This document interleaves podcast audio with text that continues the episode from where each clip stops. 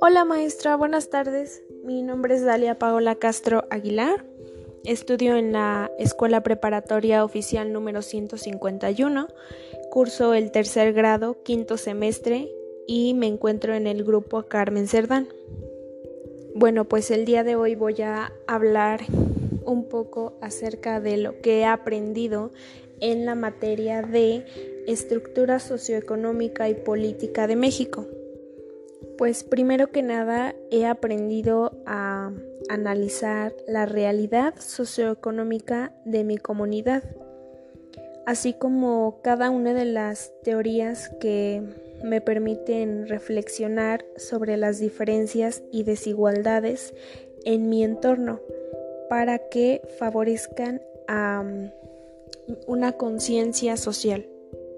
Como base y como primeros conceptos que me quedaron muy en claro es la estructura económica, es aquel estudio de la combinación de todos los elementos sociales y económicos que conforman una sociedad.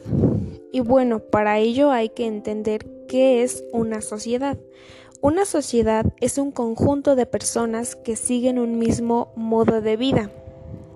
Y para ello hay que saber que el desarrollo e-, socioeconómico permite valer los recursos como el dinero para satisfacer cada una de nuestras necesidades con la mejor calidad posible. Existen materias brutas que son aquellas que salen de nuestra propia naturaleza y también existen materias primas que son las que ya están procesadas por el ser humano. Un tema muy importante para mí y muy em, em, bueno em, que me gustó, fue muy agradable para mí, es el de el desarrollo económico. Bueno, pues primero que nada, el desarrollo de la capacidad productiva son aquellos países desarrollados que utilizan los recursos y sacan provecho de ellos. Existe el respeto por los derechos humanos y el orden social. Esto es porque las sociedades que conforman países desarrollados eh, suelen estar formados por individuos satisfechos con su calidad de vida. El crecimiento sostenido es aquel desarrollo económico donde se logra con el crecimiento y el desarrollo humano y social.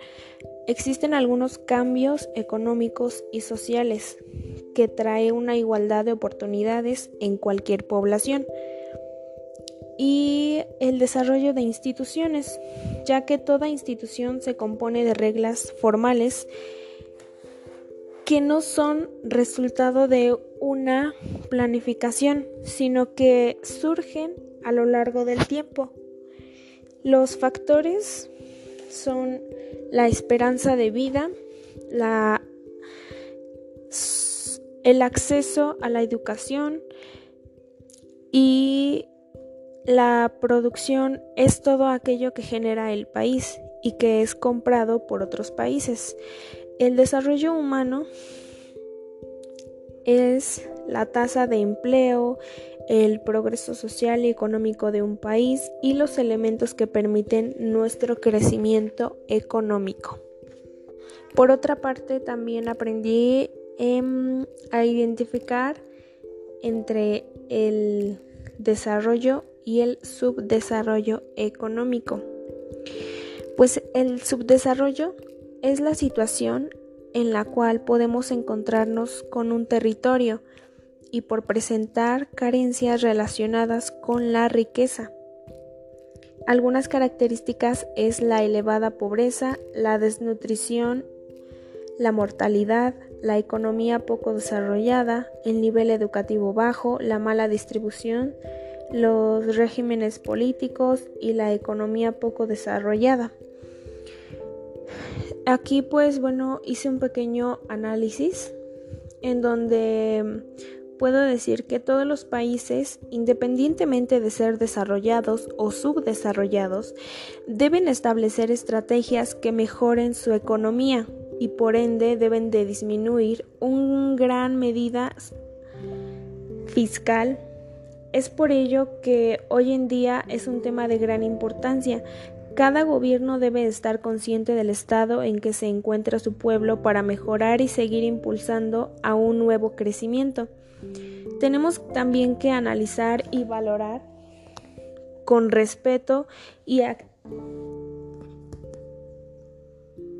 seriedad em, cada una de las características de los países desarrollados y subdesarrollados, ya que la historia política, cultura, la población y demás aspectos relacionados son factores que contribuyen a esto, de tal forma que hace indispensable una fuerte y sostenida inversión en áreas como la educación, el rescate cultural y la democratización.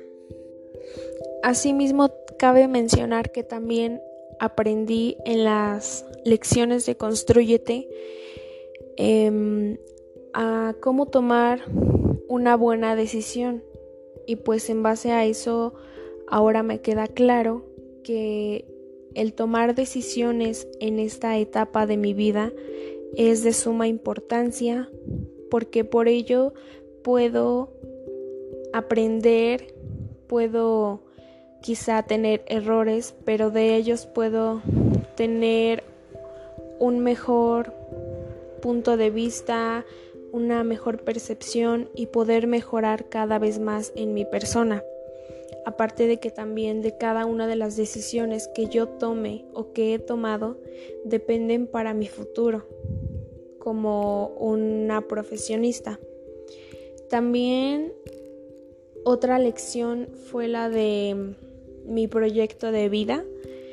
En ese aspecto pues puedo decir que un proyecto de vida es ir edificando cada uno de los procesos y metas para que puedas llegar a ese a ese gran proyecto por así decirlo el cual pues para mí sería llegar a obtener una profesión, llegar a ser un gran médico cirujano y pues la verdad fue de mi agrado esa lección, me gustó mucho porque pude aprender a cómo irlo edificando y más que nada cuáles son esos puntos importantes para mi proyecto de vida que eh, investigué y pues decía que era eh, realizar un test para determinar qué es lo que quiero,